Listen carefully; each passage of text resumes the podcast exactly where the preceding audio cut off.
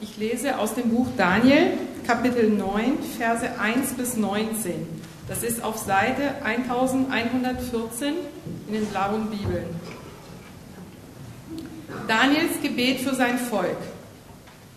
Der Meder Darius, der Sohn des Ahasverus, wurde König der Babylonier.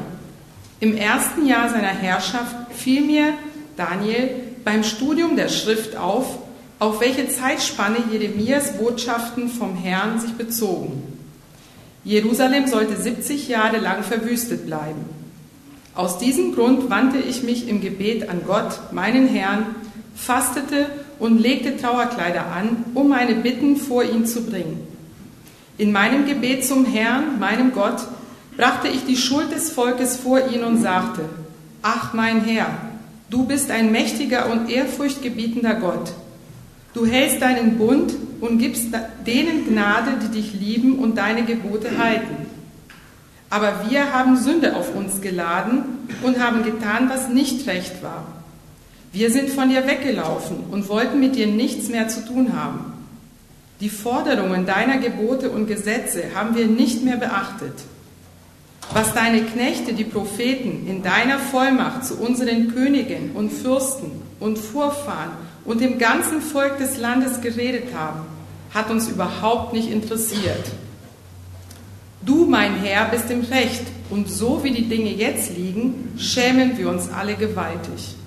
Es betrifft alle, die Leute von Juda, die Bewohner Jerusalems und ganz Israels, die in der Nähe genauso wie die, die du wegen ihrer Untreue dir gegenüber in ferne Länder vertrieben hast.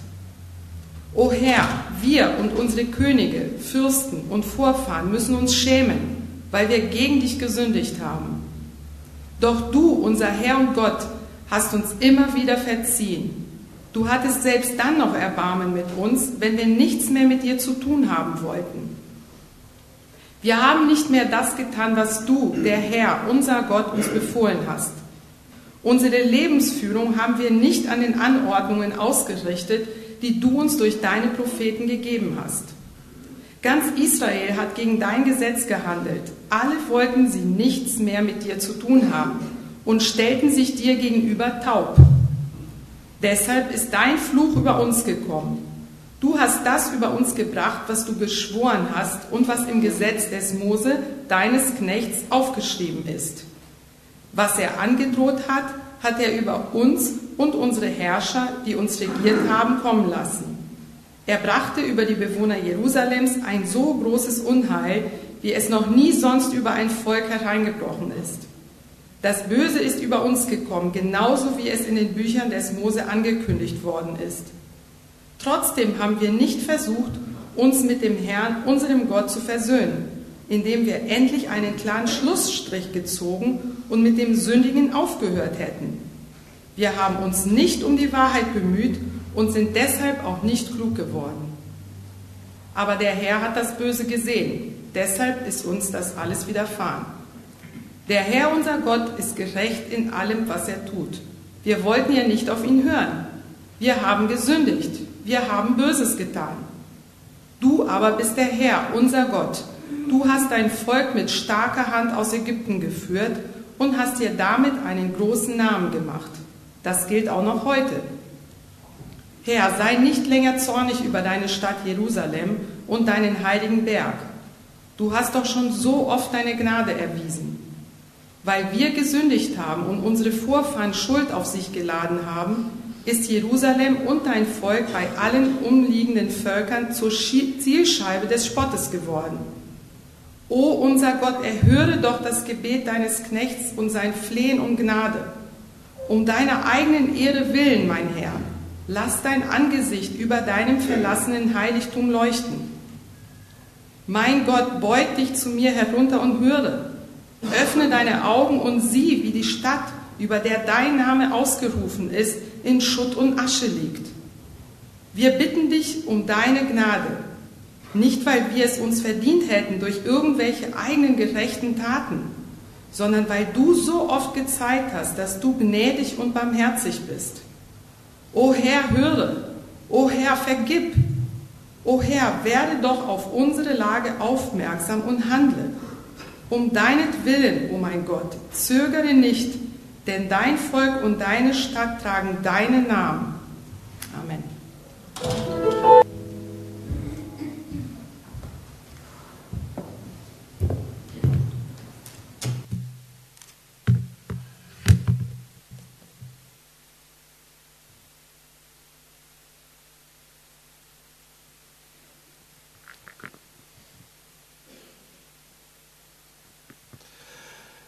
Ja, vielen Dank, Henning. Das trifft das zentrale Thema sehr, sehr gut. Wisst ihr, was ich jetzt am Freitagabend getan habe?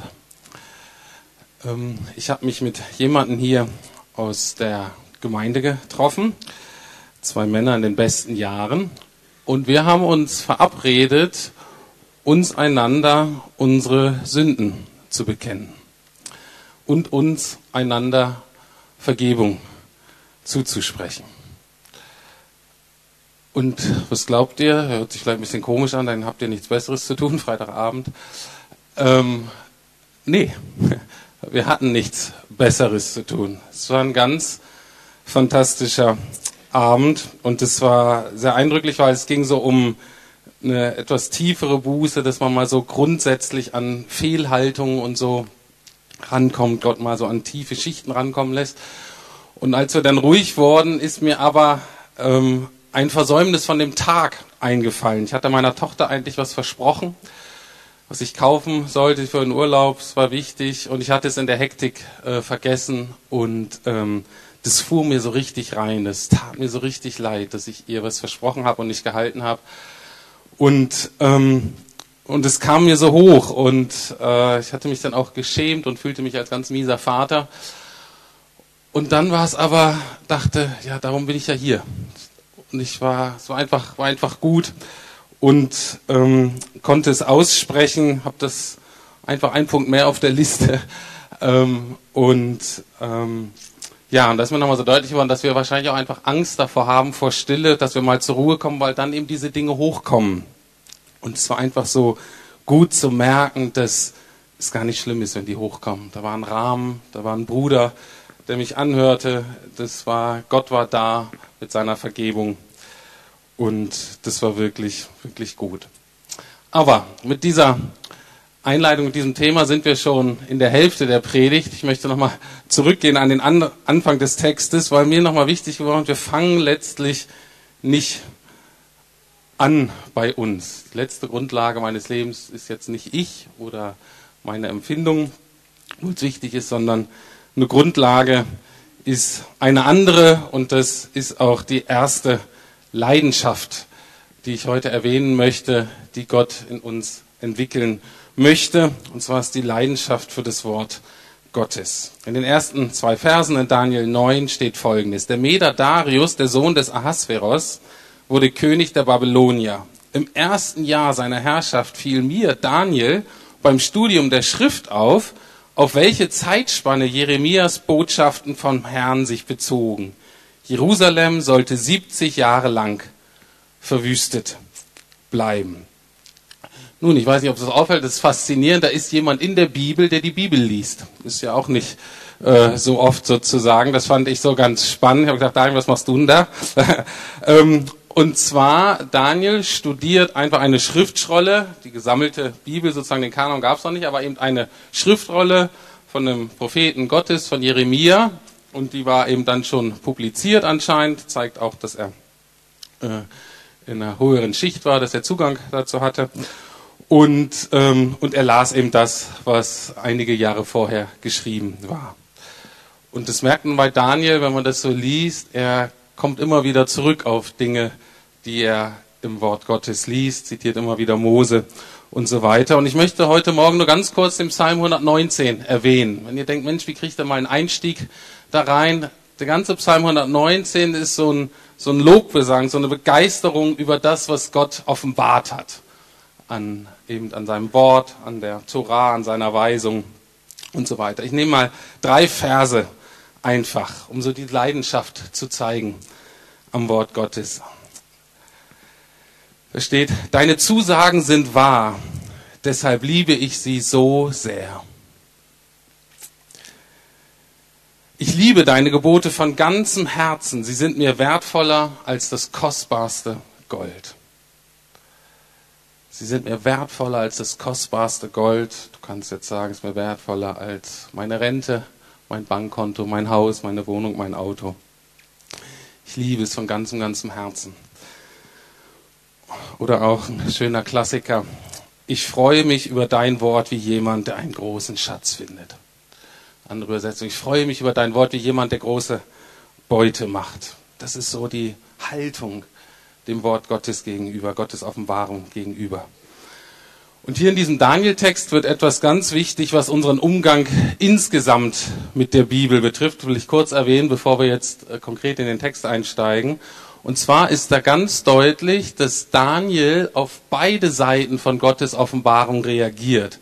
Einerseits auf die ganz wunderbaren Verheißungen, auf die Zusagen, auf das, was wir sagen, das liebevolle, sorgende, aber gleichzeitig auch auf die unangenehmen Wahrheiten. Er reagiert auch angemessen auf ein schreckliches Gericht, was Gott ausgeführt hat.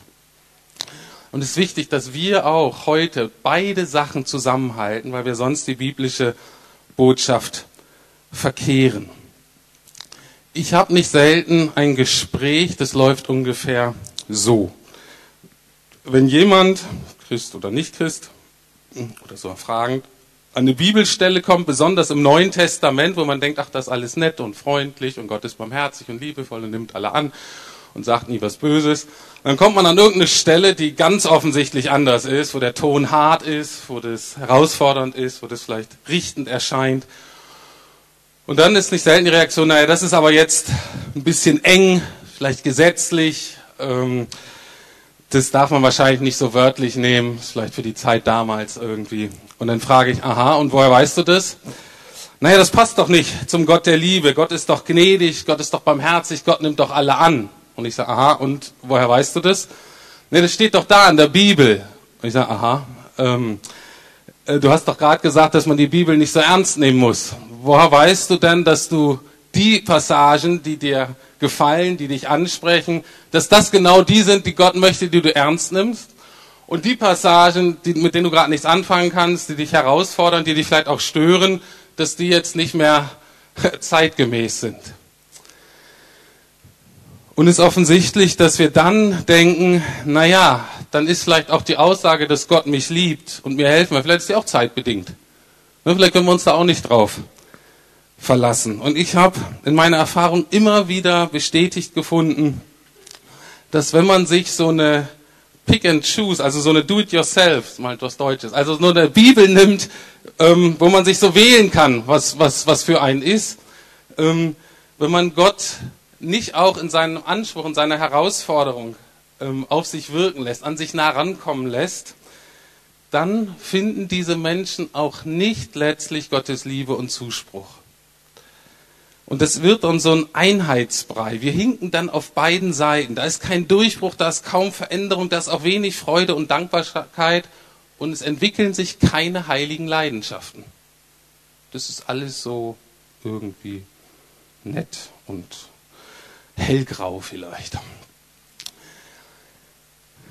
Aber das nur so einleiten. Mir geht es letztlich nicht nur um den ganz allgemeinen Umgang mit der Bibel, sondern hier auch ganz konkret um Gottes Versprechen. Und das ist die zweite Leidenschaft, die wir hier sehen bei Daniel. Diese Leidenschaft zu sehen, dass Gott seine Versprechen einlöst.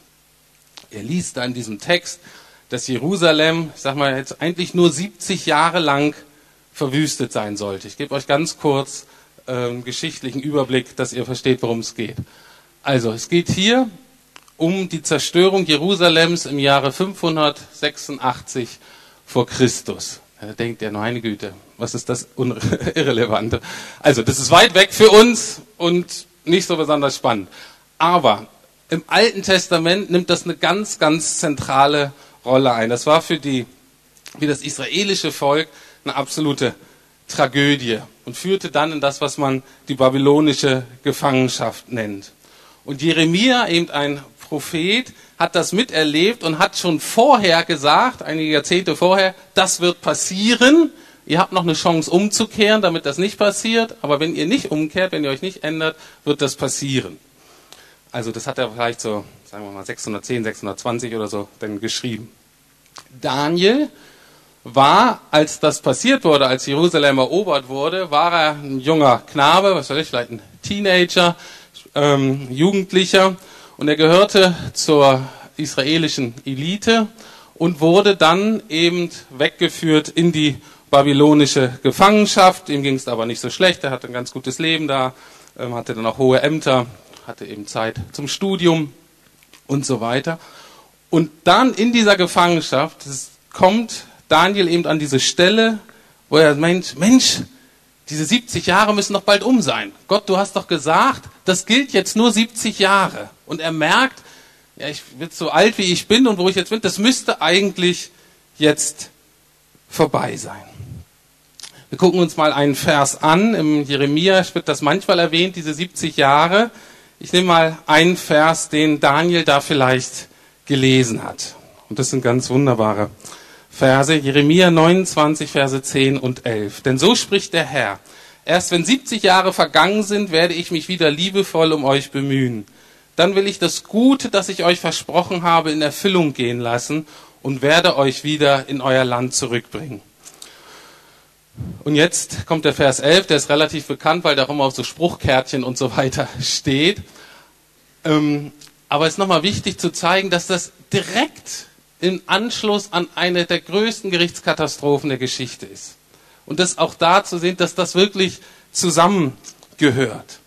Vers 11 sagt äh, Jeremia, denn, denn ich weiß genau, nee, sagt Gott, und Jeremia schreibt es auch, denn ich weiß genau, welche Pläne ich für euch gefasst habe, spricht der Herr. Mein Plan ist, euch Heil zu geben und kein Leid. Ich gebe euch Zukunft und Hoffnung. Seht ihr, dass wir es zusammenkommt? Gericht, Androhung und gleichzeitig aber eine liebevolle Zusage, dass das nicht das Ende ist. Und stellen wir uns Daniel vor, wie er diesen wunderbaren Satz liest, wie er merkt, wie Gott sich kümmert. Und je länger aber über diesen Satz nachdenkt, desto schwerer wird ihm das Herz weil er muss sich jetzt erinnern, warum sind wir überhaupt in diese entsetzliche Situation gekommen als Volk? Dass Jerusalem zerstört wurde, dass wir verschleppt wurden, Frauen und Kinder getötet wurden. Und er erinnert sich daran, weshalb das so war.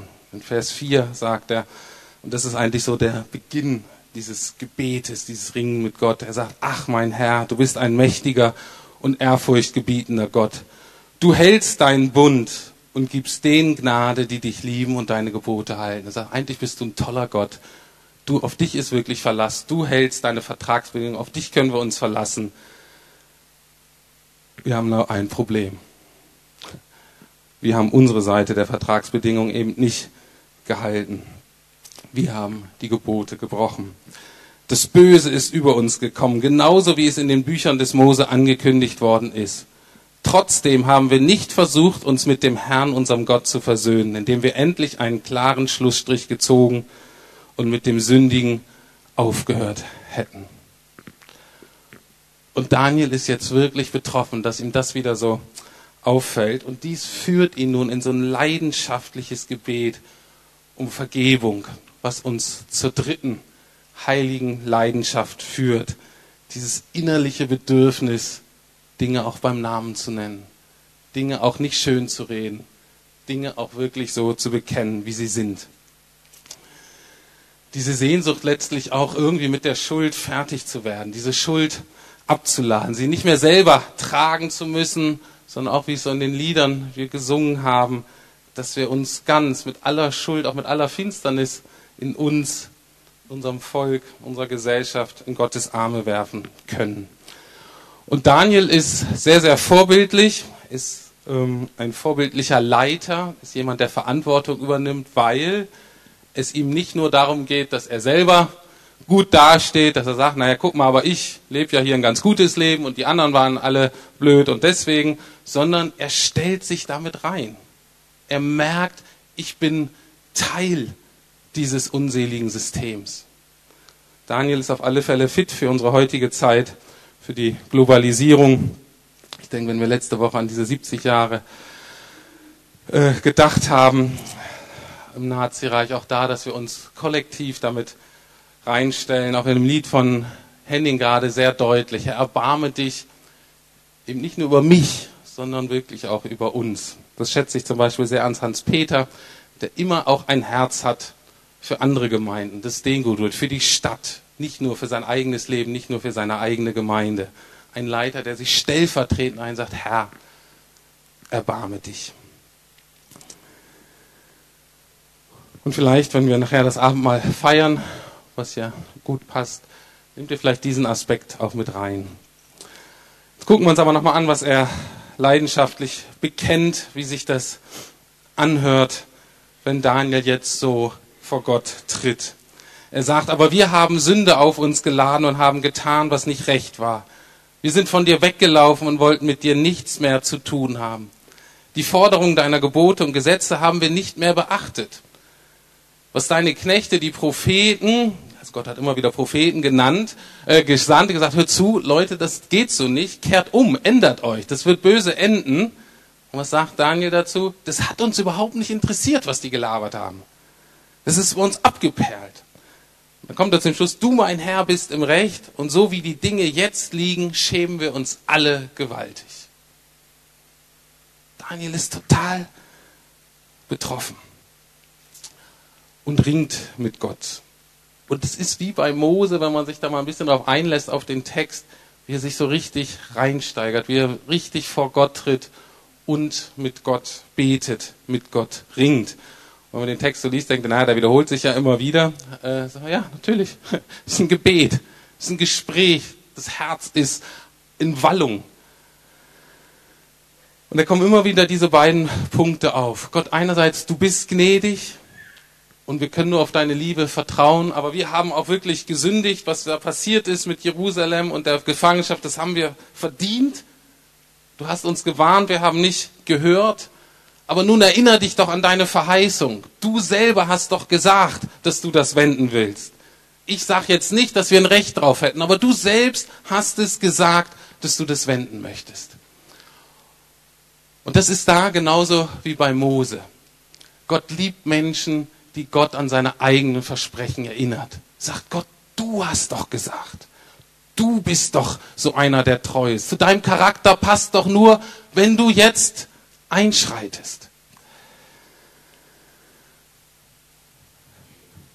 Und auch Daniel erfährt eben in diesem Gebet das Geheimnis der Buße, das Geheimnis des Sündenbekenntnisses, was ich auch am Freitagabend wieder erlebt habe und was einfach zu einer Leidenschaft wird, die man jetzt nicht äh, manipulieren sollte und darf, aber ähm, die uns treiben sollte, dass wir ehrlich werden und die Dinge beim Nahen und bekennen und teilweise vielleicht erschüttert sind über das, wie wir sind und gleichzeitig aber Gottes unendliche Liebe erfahren. Und das wünsche ich uns allen heute, auch gerade beim Abendmahl. Lasst uns die Gelegenheit nutzen. Und jetzt komme ich zum letzten Punkt. Daniel liegt Gott ja in den Ohren. Er sagt, tu etwas, Gott. Steh auf, tu etwas. Du hast doch versprochen, dass du das Schicksal wendest. Und jetzt möchte ich mal gerne angucken, worum bittet Daniel hier genau? Was soll Gott denn tun? Genau, anders fragen, warum fleht Daniel Gott an, dass er angreift? Das ist ein bisschen eine komische Frage, denkt er. Ist doch klar, wir sind hier, haben Probleme sozusagen. Klar, beten wir. Aber mit welchem Ziel soll Gott eingreifen? Was soll Gott tun? Wonach sehnt sich Daniel am meisten? Was soll passieren?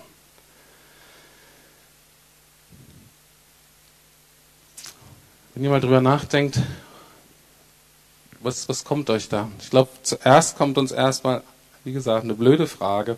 Daniel möchte einfach, dass denen geholfen wird. Uns geht rettig, nur rette uns doch, äh, dass wir wieder in Frieden und in Sicherheit leben können. Aber gucken wir mal an, was Daniel wirklich betet.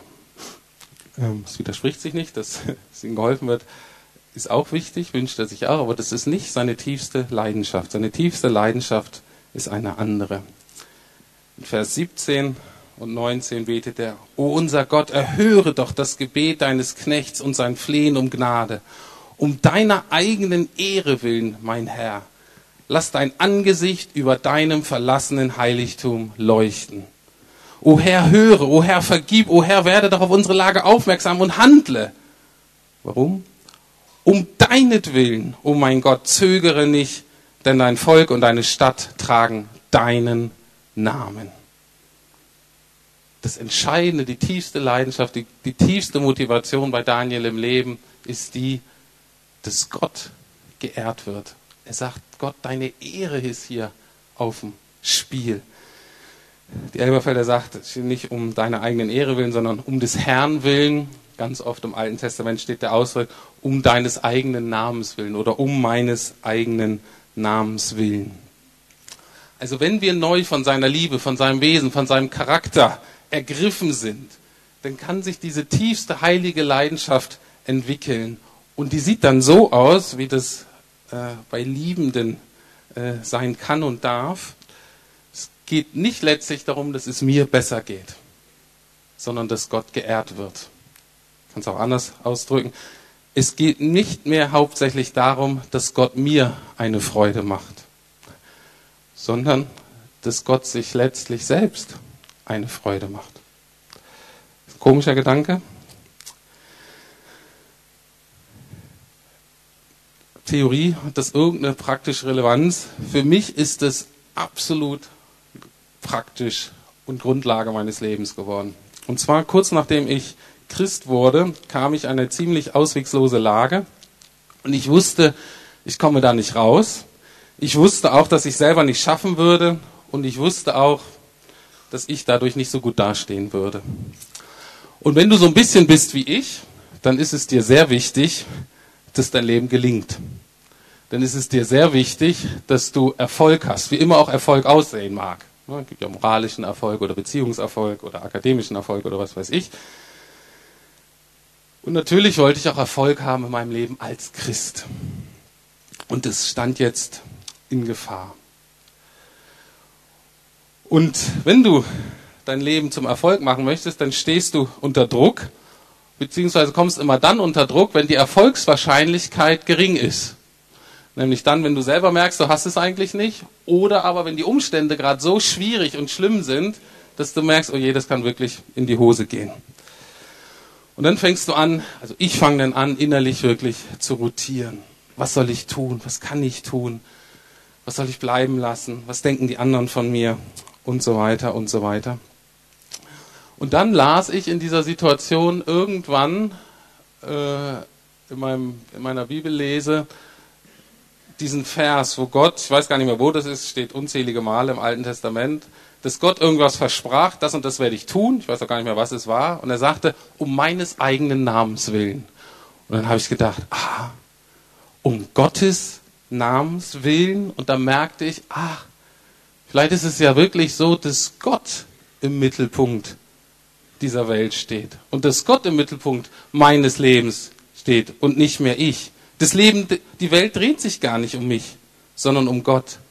Es ist überhaupt nicht entscheidend mehr für mich als Christ, wenn ich weiß, dass ich eigentlich zu Gott gehöre, dass mein Erfolg und Misserfolg untrennbar mit Gott verbunden ist dann ist das überhaupt gar nicht mehr so entscheidend, ob ich in dieser konkreten Situation Erfolg habe. Es ist überhaupt nicht entscheidend, ob ich meine Ziele erreiche. Entscheidend ist nur, ob Gott seine Ziele erreicht und ob Gott Erfolg hat. Das ist die alles entscheidende Frage. Und deswegen möchte ich uns diese Frage mal mitgeben. Nicht nur heute, vielleicht sogar in euer Leben. Traue ich Gott zu, dass er Erfolg hat und seine Ziele erreicht. Also, da könnt ihr, ja, Amen könnt ihr rufen, auf alle Fälle, ja. Verbunden ist aber damit die zweite Frage. Also, die ist ganz wichtig. Und die zweite Frage ist aber genauso wichtig für uns. Und weiß ich zutiefst, dass, wenn er seine Ziele erreicht, ich dabei nicht zu kurz komme.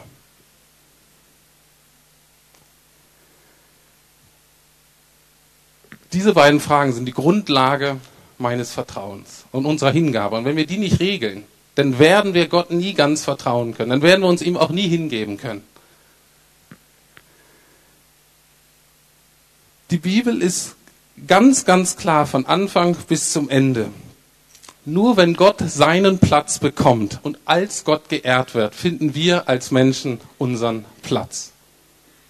Alles andere macht uns fertig. Alles andere macht uns kaputt. Kann doch anders sein. Nur wenn Gott als Gott geehrt und geliebt wird, kehrt bei uns Menschen Friede ein. Das ist global so. Das ist historisch so und das ist auch für uns ganz persönlich heute so. Und die zentrale Frage ist, und die ist ganz praktisch, für mich zum Beispiel morgens, wenn ich an den Tag sehe und denke, Rüdi, heute stehst du nicht auf, das schaffst du nie. Das, was da von dir verlangt wird, das kannst du nicht. Und da hilft mir dieser Gedanke, aber Herr, um deines Namens willen. Es geht überhaupt nicht darum, dass ich das kann, sondern ich traue dir zu, dass du deine Ziele erreichst. Mit mir und trotz mir. Und da kann dieser Tag auch mal daneben gehen. Das macht überhaupt nichts. Es ist nicht schlimm.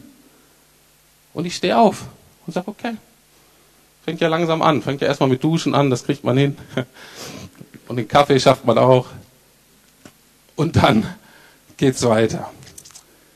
Aber das Entscheidende ist, zu sagen, ich traue es dir zu und ich weiß zutiefst, ich komme dabei nicht zu kurz. Und wenn denn der Heilige Geist dich immer noch an Philippa 1 erinnern kann, wo Paulus sagt, ich bin zuversichtlich, dass derjenige das gute Werk, das er in euch angefangen hat, auch vollenden wird. Dann sagen wir, Herr, das trauen wir dir zu. Mir selber nicht. Trau das bitte auch keinem Pastor zu, keiner Gemeinde, keiner Gruppe, ähm, keinem Ehepartner. Traut es keinem zu. Trau es nur Gott zu, dass er das schafft und er das tun will.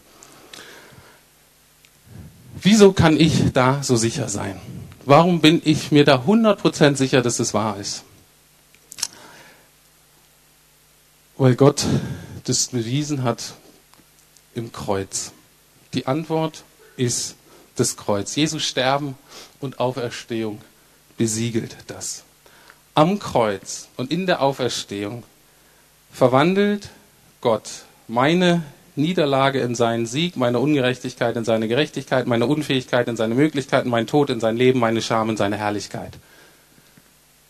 Die Liste kann länger und länger und länger werden. Macht euch eure eigene Liste und merkt, okay, das ist wahr.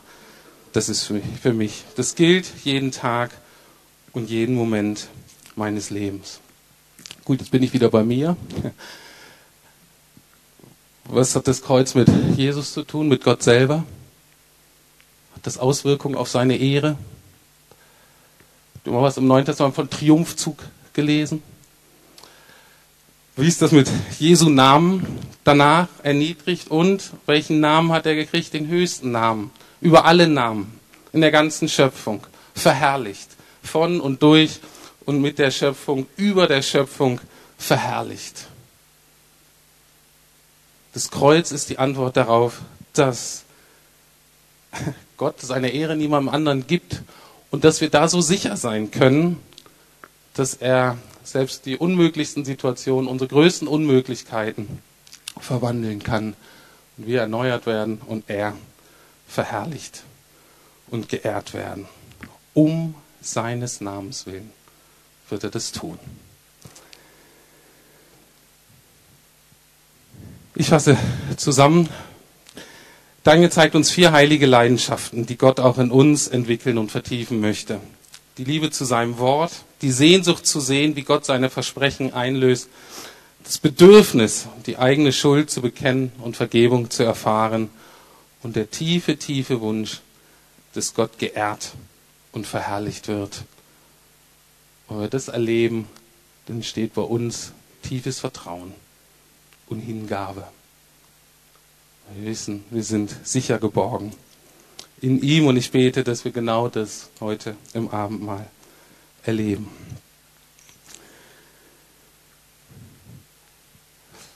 Amen. Wir machen das heute folgendermaßen äh, der Vorbereitung zum Abendmahl. Wir werden jetzt nochmal ein Lied singen, was ich persönlich sehr, sehr schätze, weil das genau diese Aspekte ganz wunderbar aufgreift. Dieses Ehrlichwerden, ich merke, ich bin Sünder. Zweitens, Gottes Barmherzigkeit und Liebe wird groß und am Ende steht, dass er angebetet wird als der Höchste. Und dann habe ich euch heute ein Sündenbekenntnis mitgebracht. Ich habe mir gedacht, dass es mal gut ist, dass wir zusammen die Sünden bekennen. Also, dass ihr aufsteht und dass wir das ein bisschen im Wechselgesang, nicht Wechselgesang, Wechselgebet machen, dass ich was vorspreche, ihr antwortet. Aber das zeige ich euch gleich. Jetzt nehmt erstmal das Lied, singt es mit oder bereitet euch innerlich auf das Abendmahl vor.